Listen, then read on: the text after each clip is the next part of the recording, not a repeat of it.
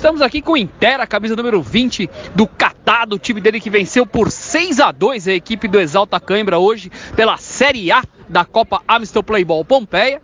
E o Intera fez dois, dois gols na partida, além de ter jogado muito bem durante todo o jogo e ter sido ali o motorzinho do time. Intera, você pode falar aí mais uma vitória, né? Time se encaminhando bem aí na, na fase de grupos, indo começando a esquentar os motores, né, para os mata-matas. E você fez dois gols na partida. O que, que você pode falar do cenário geral?